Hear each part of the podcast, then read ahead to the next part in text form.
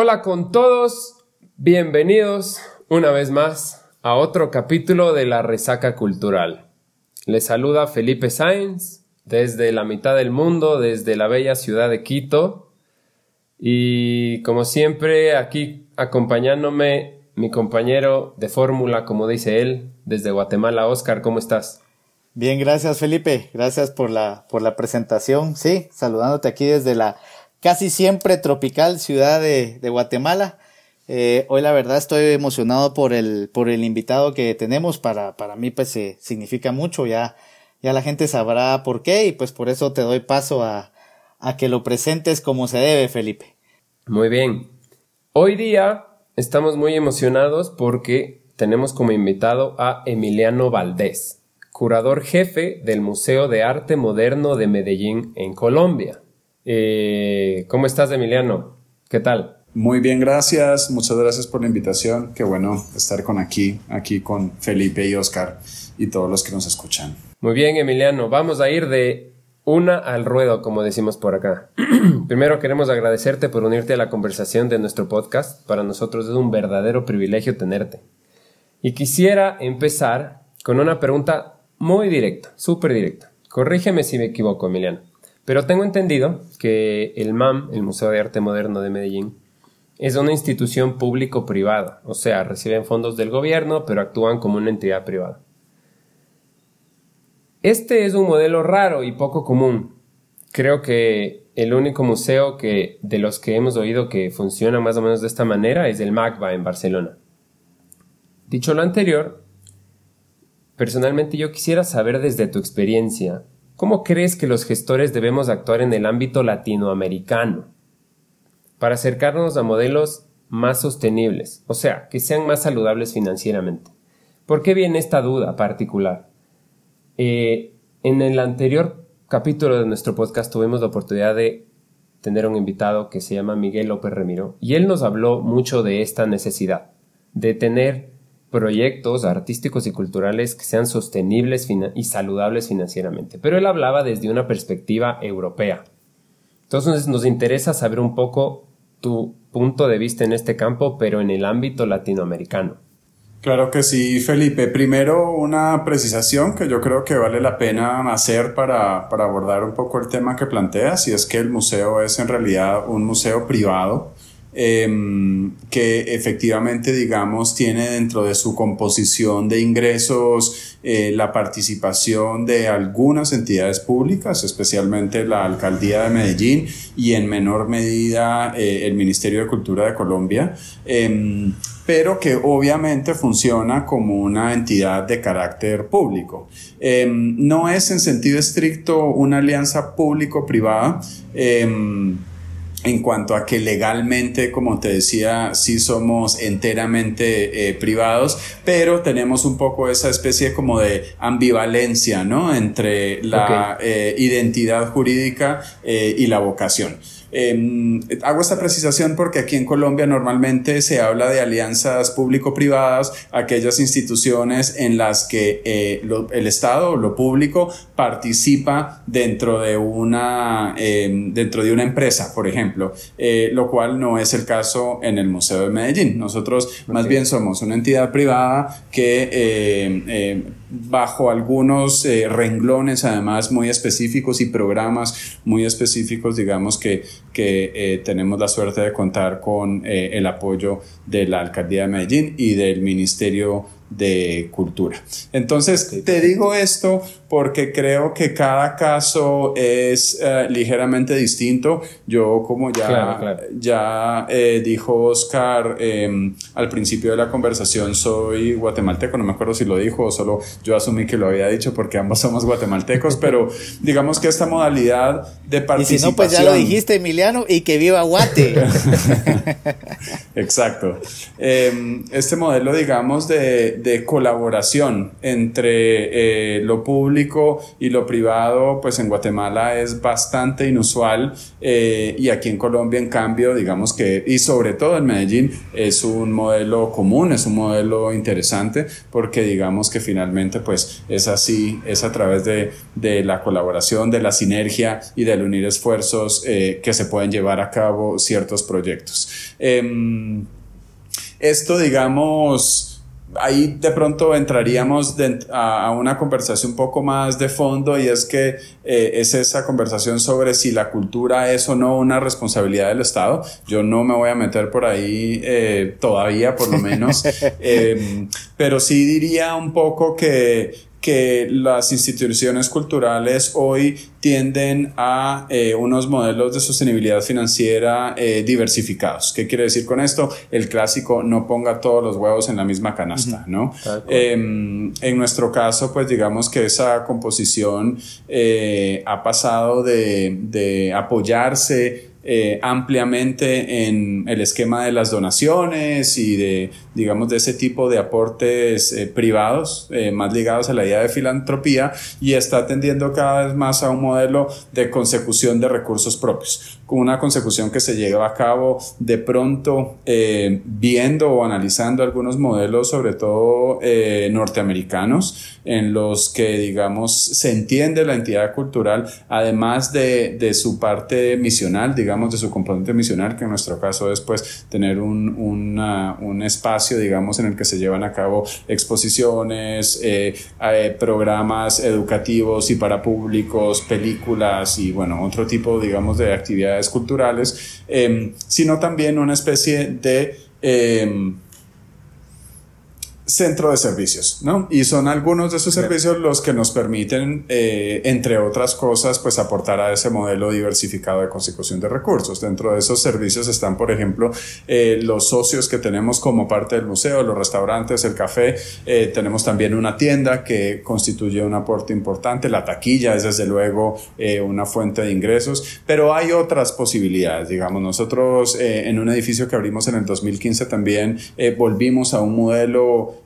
eh, que estaba ya presente en el Museo de Arte Moderno de Medellín cuando se fundó a finales de los 70, principios de los 80, y era el tener un cine, eh, y de hecho ese cine también se ha convertido en em, una fuente de ingresos, lo mismo que eh, el parqueadero del museo, bueno, ahí hay digamos algunos otros, algunas otras modalidades. decir además que muchos de los programas del museo están em, apoyados, son apoyados por por sobre todo eh, fundaciones de empresas privadas en Medellín. Ahí también cabe hacer la, la, salvedad de que Medellín es una ciudad en la que em, la empresa privada tiene una historia, digamos, de responsabilidad social muy importante. Hablo de responsabilidad social más que de filantropía, porque nuevamente aquí digamos que tendemos más a, hacia la em, dirección de eh, los intereses también de las fundaciones de las empresas privadas y menos hacia esa modalidad un poco de repartir dinero eh, para hacer el bien común. ¿no? Yo creo que ahí ha habido un cambio eh, que, que, también se está empezando a, a sentir en, en, nuestros países. Entonces, esto para hablar, digamos, de un panorama que es bastante complejo, en el que nosotros también pensamos cuando alguien, por ejemplo, viene a apoyar, voy a usar el caso de una exposición, ¿no? que es, una, es un caso, digamos, habitual eh, para el MAM, em, nosotros lo vemos como un intercambio de servicios, ¿no? No, no es tanto, digamos, que una empresa, o una, una fundación o una persona individual venga y nos regale dinero, sino hay un intercambio de valores, de valor, eh, pues financiero, monetario, por otros tipos de valores, ¿no? Que son los valores que se construyen eh, desde, desde un museo. ¿Y no crees que a veces pasa, yo creo, por lo menos antes de pasar a la siguiente pregunta, creo que hay una, a veces hay esta imagen, lo he visto yo a nivel latinoamericano, de como que del miedo, ¿no? De vincular a las empresas, al, al sector financiero en general, con el tema del arte por, porque exista un sesgo por parte de estos patrocinadores o, o mecenas, por así decirlo. Pues mira, en todo intercambio hay un riesgo, ¿no? Eh, y eso depende un poco del lugar desde el, desde el que tú hablas, te posicionas y negocias también. Eh, y tiene que ver un poco también con tus capacidades, pues y perdón por la redundancia, pero de negociación frente a eso.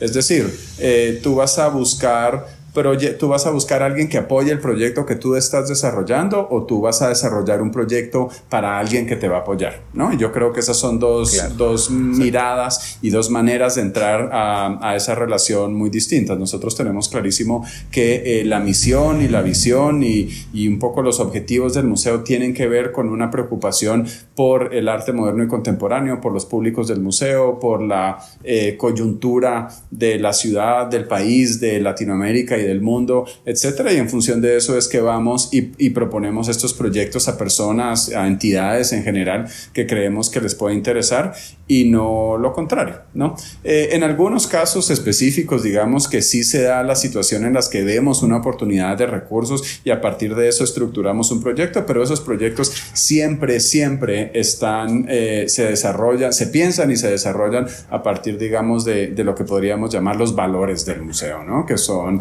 bueno, tienen que ver con, con la idea del arte como un espacio eh, de reflexión, de pensamiento crítico, de, de, goce también, de uso del tiempo libre. Eh, pero rara vez, digamos, de, de, espectáculo o de únicamente entretenimiento, aunque eso por supuesto que también entra a ser parte del universo, ¿no? Del visitar una exposición. Entonces sí creo que tiene que ver un poco con la manera en la que, en la que conversas con los potenciales aliados y es ahí, digamos, que esa búsqueda se vuelve absolutamente eh, esencial. ¿No? Porque tú lo que vas a querer hacer es hablar con personas que compartan un poco esos valores y no por el contrario gente que te pueda ah, eh, determinar o predeterminar los contenidos y los discursos que estás emitiendo eh, desde el museo. Que en algunos casos se puedan dar conflictos por los intereses, digamos, discursivos y vuelvo al ejemplo de una exposición y los del patrocinador. A veces se da y en esos casos pues hay que entrar a, a resolverlo.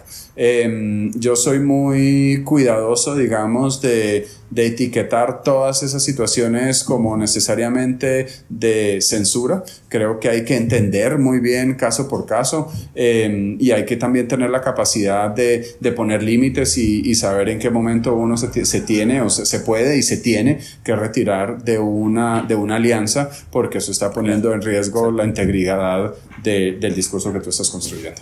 Sí, y, y, ahí, y ahí sin meternos en el tema de que, del, de que, no sé si también te quería referir a esto, Felipe, pero sin meternos al tema, Emiliano, de, eh, de, que, de qué tan purista quieres ser, ¿verdad? Porque hay puristas que dicen, no, el arte no se tiene que comercializar y no metan empresas, etcétera, ¿verdad, Emiliano? Pero al final, de buscar eh, lo que decías al principio, Felipe, eh, tener como ese, eh, ser financieramente más saludables, ¿verdad? Claro.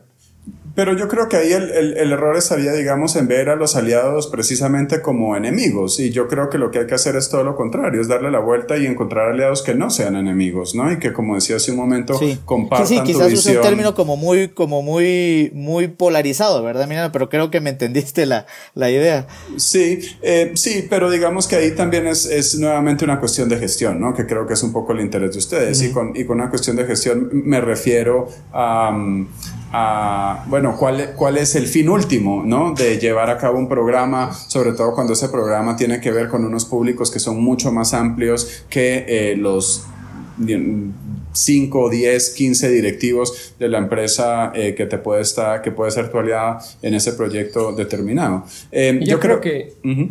Te escucho. Perdóname que te corte, pero yo creo que igual puede haber proyectos igualmente válidos que, que nazcan de un interés empresarial puntual. O sea, no necesariamente que catalogarlo como el demonio y todo esto y todo lo malo, ¿no? O sí, sea, sí, sí, sí, tampoco hay que estigmatizarlo, seguro, seguro. No, de acuerdo, es decir, digamos que pues en el caso voy a poner un ejemplo de pronto un poco elemental, pero digamos que nunca, nunca se me ocurriría proponerle una exposición eh, que sea crítica con la minería a una empresa minera, por ejemplo, ¿no? Porque pues ahí evidentemente se van a dar unos desencuentros. Eh, entonces, digamos que según ahí también depende mucho de la sensibilidad y de la habilidad de la persona que esté gestionando eh, ese proceso de llegar a, a, nuevamente personas y entidades que a, a las que les interese promover una reflexión crítica sobre un proceso. Por otro lado, digamos, hay que decir que en algunos casos el arte sí se refiere eh, a temas, a momentos, a acciones muy puntuales y en esos casos digamos que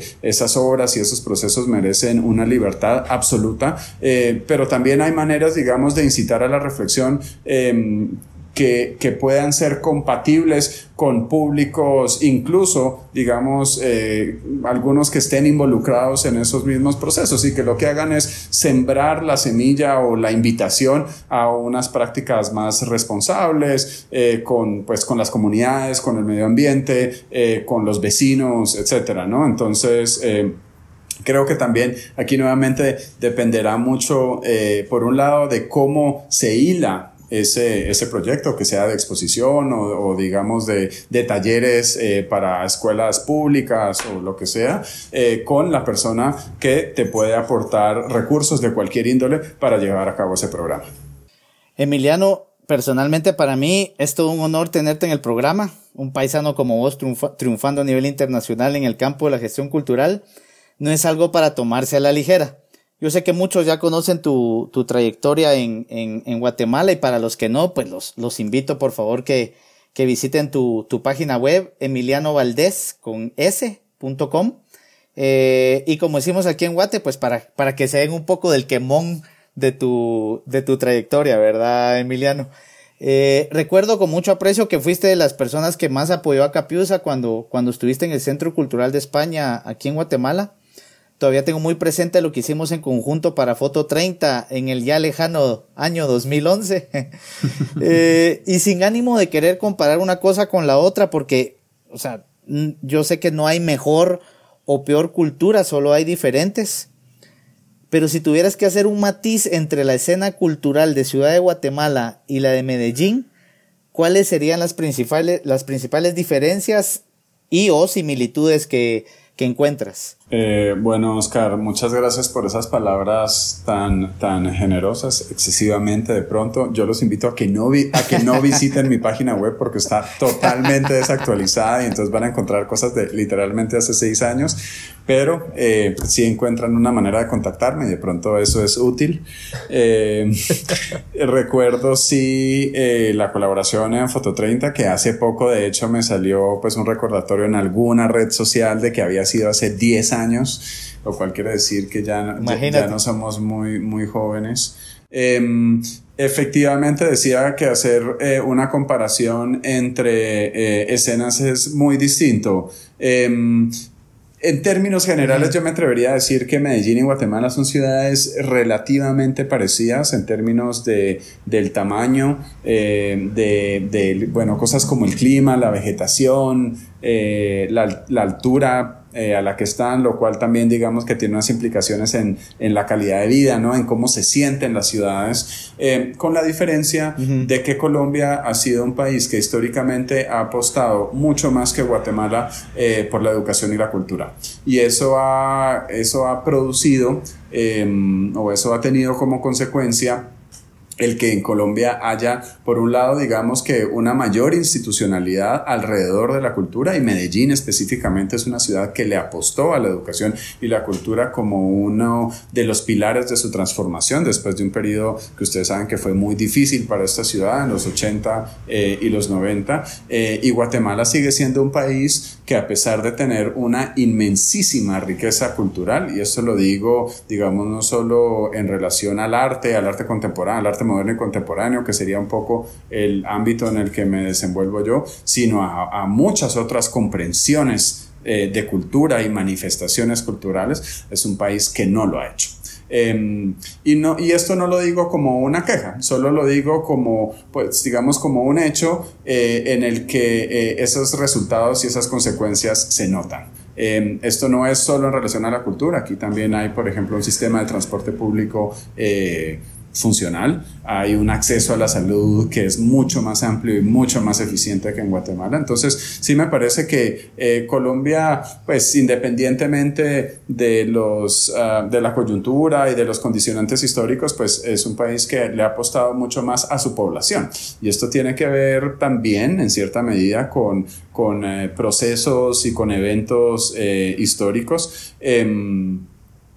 Pero que en el campo de la cultura derivan en el hecho de que una ciudad como Medellín, que no es la capital, que es la segunda ciudad del país, tenga un museo como el MAM. Y, no, y no pongo el caso del MAM porque sea eh, eh, el mejor, ni muchísimo menos, no lo digo en ese sentido, sino porque existe una institución que eh, de alguna manera em, funciona, ¿no? Y funciona, eh, valga la redundancia, en función de, los artistas, de sus públicos, de distintas comunidades. Y creo que eso tiene que ver, por un lado, con eh, los gobiernos y las gobernanzas en un sentido amplio y que vienen de distintos eh, ámbitos de la sociedad, eh, pero también de eh, apropiación de la población. Y esa apropiación de la población tiene a su vez que ver con las, las, herramientas que le han sido dadas, ¿no? que pues empieza desde luego por unos procesos educativos y de acceso a unas necesidades básicas que nosotros en Guatemala todavía estamos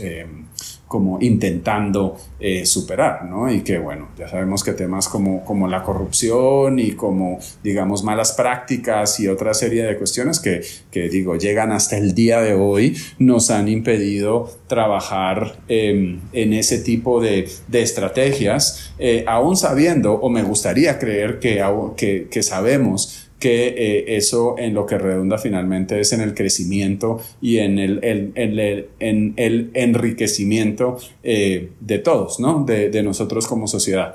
Em, esto quiere decir además eh, que, por ejemplo, en Medellín ha habido una historia rica de prácticas artísticas eh, comunitarias en relación a distintas eh, comunidades, pero que en Guatemala parte, digamos, de esa herencia histórica que sabemos que viene desde, pues, desde la colonia, pero que se ha perpetuado, que se ha perpetuado eh, en las últimas décadas o en los últimos siglos, ¿no? Em, ha impedido, digamos, que em, que, las, que distintas comunidades y distintas formas de, em, de expresarnos a través de discursos que no son eh, verbales, eh, narrativos, eh, racionales, hayan podido desarrollarse. Digamos que hay una conciencia de la diversidad y de cómo es que en la, en la diversidad hay una riqueza que nos beneficia a todos. Entonces, pues digamos que yo creo que ahí sí hay una distancia eh, muy grande. Yo todavía me, me, sueño ¿no? con el momento en el que Guatemala tenga un museo eh, que realmente funcione, un museo que le aporte a un país tan rico una, una que le devuelva, ¿no? Un poco, digamos, una imagen de sí mismo que sea rica o que sea compleja, que sea eh, enigmática, que, se, que, que, nos haga pensar, que genere pensamiento crítico. Em, y no, pues, las, las eh, instituciones culturales que eh, digamos, o, muchas de las instituciones culturales, sobre todo las, las públicas, que definitivamente son un poco el, el patio trasero. Eh, ahí digamos que también pienso que la responsabilidad es no solo estatal, eh, porque, y bueno, para, para, muestra nuevamente, digamos que vuelvo, vuelvo al MAM, y es que el MAM, como les decía, es una institución privada, una institución que fue fundada por un grupo de artistas y entusiastas y, eh, y um, empresarios de la ciudad de Medellín. Em, y eso un poco a lo que nos lleva es a que eh, la, los, los, empresarios y la clase eh, ilustre, pues la clase alta em, colombiana es una clase alta que ha entendido un poco más que el beneficio colectivo es eh, también el beneficio individual. Em, y que en la medida en la que nosotros contribuimos a una sociedad, esa sociedad también nos da a nosotros, ¿no? Y, creo que eso desafortunadamente es una característica que todavía mantenemos en Guatemala y es pensar que, que, si, que, que si yo, o que yo puedo solo chupar y chupar para mí eh, y no devolver nada, ¿no? Y yo creo que el estado del país en este momento es precisamente un, un reflejo y una, y una consecuencia de esa mentalidad. Créeme que muchos guatemaltecos soñamos con ese museo Créeme, me queda clarísimo el, el, matiz. Eso quería, eso quería eh, dejar en claro en este podcast. Eh, y me llamó poderosamente la atención eh, que hayas mencionado algo como el tema del, del, transporte público. Y eso es algo que siempre he dicho, Felipe, no me dejarás mentir, que lo viví, que lo viví en, en, en Barcelona. Y es increíble ¿Cómo te cambia la calidad de vida y la con tener un transporte público que te digo también, o sea, Barcelona tampoco es Alemania, no es, no es un, transporte público eh, a ese nivel, pero es un transporte público del primer mundo que te permite precisamente eh, esto, ¿verdad? movilizarte hacia sin, sin mayor sin mayor estrés, no sé cómo decirlo, ¿verdad? Y me llamó eso poderosamente la, atención, Emiliano. Eh, Felipe, te dejo la palabra. Muy bien, eh, a ver, un poco para cambiar de tema, Emiliano. Al ser un curador y productor cultural que ha trabajado en varios países y que conoces distintos escenarios, procesos y realidades, ¿piensas que se podría afirmar que la gestión cultural se ha convertido en un oficio que no conoce fronteras? Gracias a la globalización y la revolución informática? sí, pienso que se podría afirmar eso. Em, pienso que pues, la gestión cultural, digamos que la, el trabajo dentro del ámbito de la cultura eh, se enriquece de las conversaciones que son eh, transfronterizas, ¿no? Em, que de hecho como esta, tres países involucrados. Sí, seguro. Efectivamente.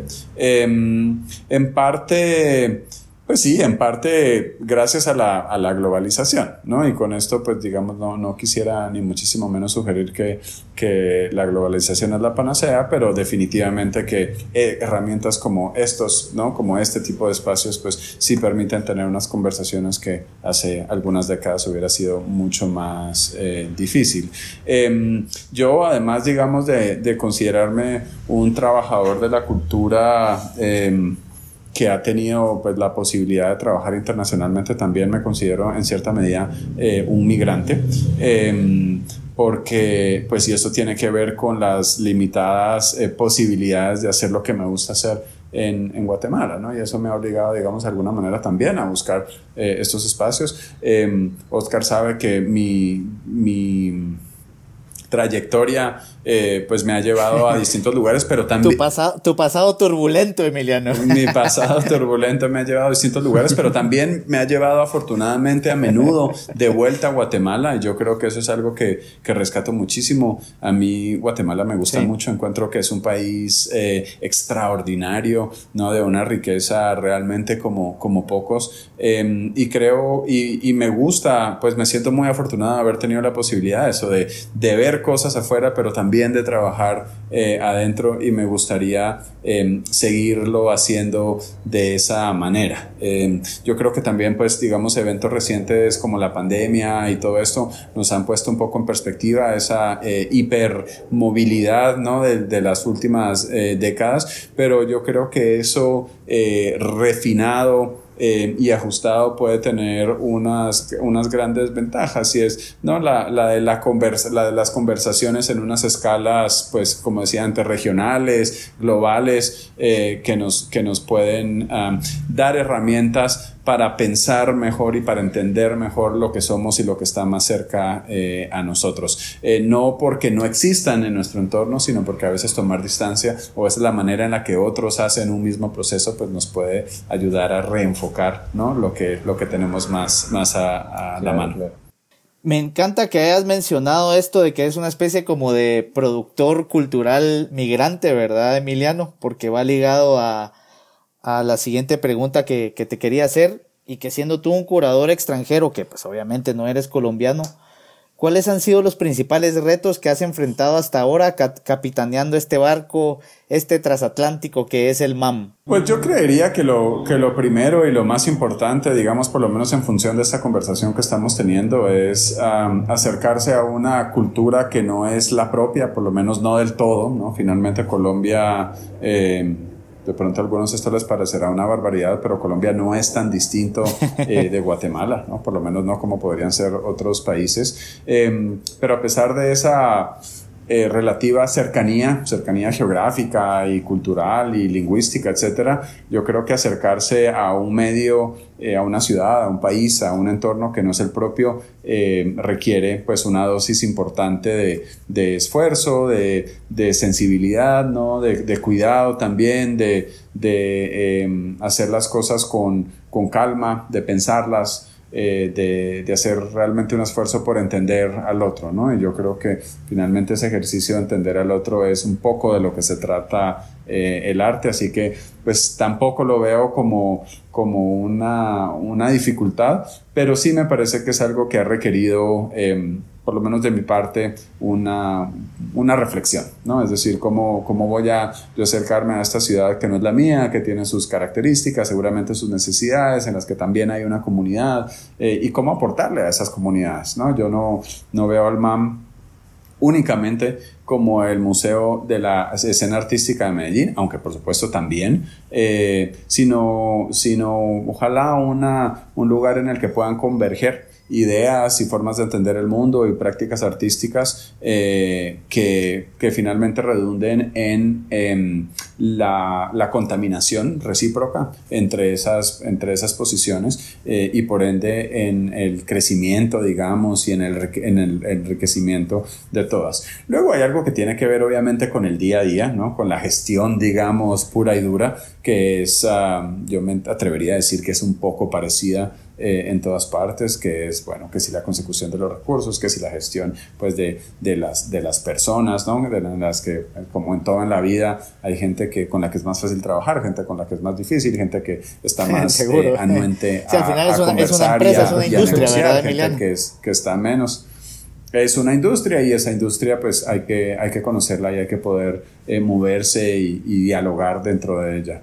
Eh, pero sí, diría, digamos, como, como una pequeña conclusión de eso es que lo más, eh, lo más interesante y también de alguna manera lo más retador ha sido encontrar esa manera de, de poder uno eh, establecer un diálogo con lo local, ¿no? De no ser, pues, digamos, ahí un, un alienígena que llegó a hacer lo, lo que, lo, lo, que le da la gana, sino, sino intentar construir para que eh, los, los, distintos públicos del museo, aquí vuelvo a esa idea que el museo tiene públicos muy, muy diferentes, desde eh, lo que se llama el público general eh, y los artistas de Medellín, pero también pues eh, la, escena internacional, etcétera, etcétera, etcétera. Entonces, esa sensibilidad me parece que es un ejercicio eh, constante eh, y que, pues, que vale la pena hacer.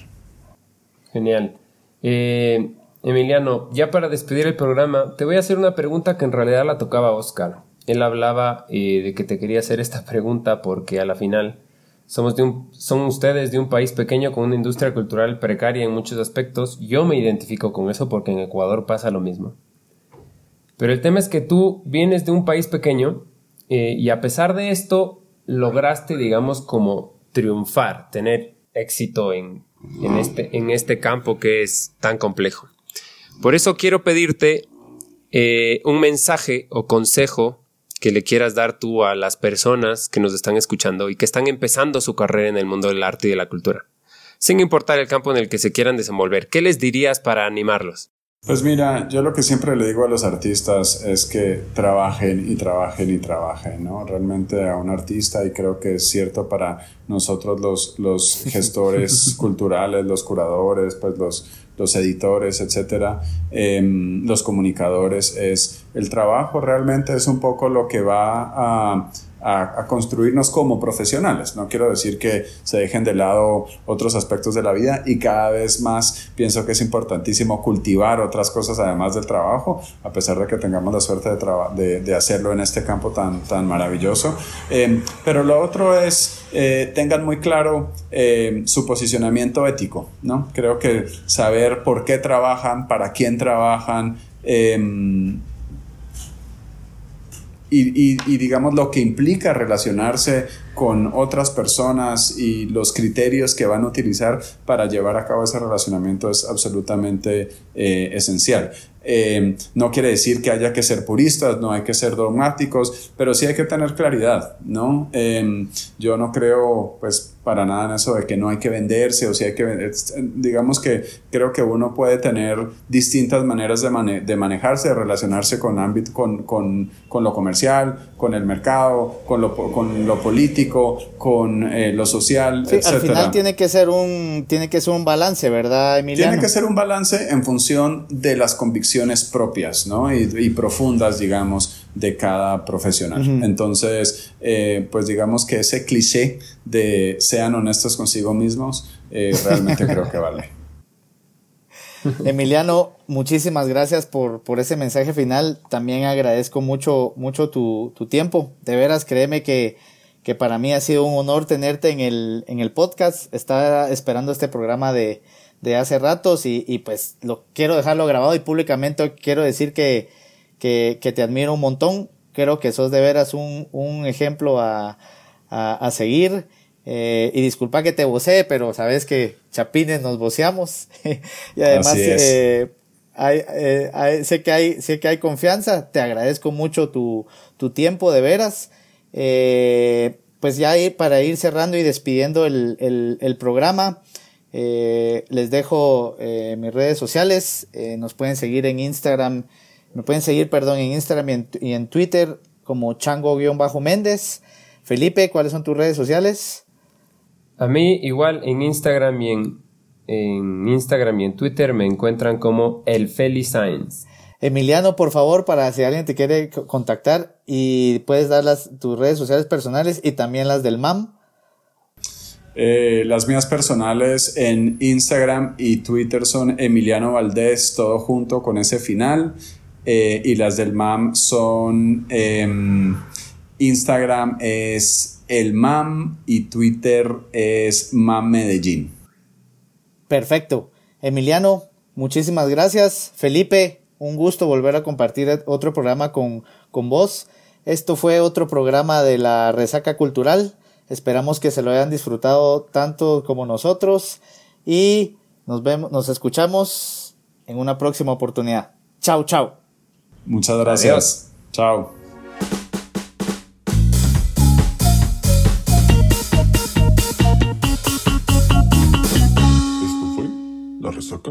cultural.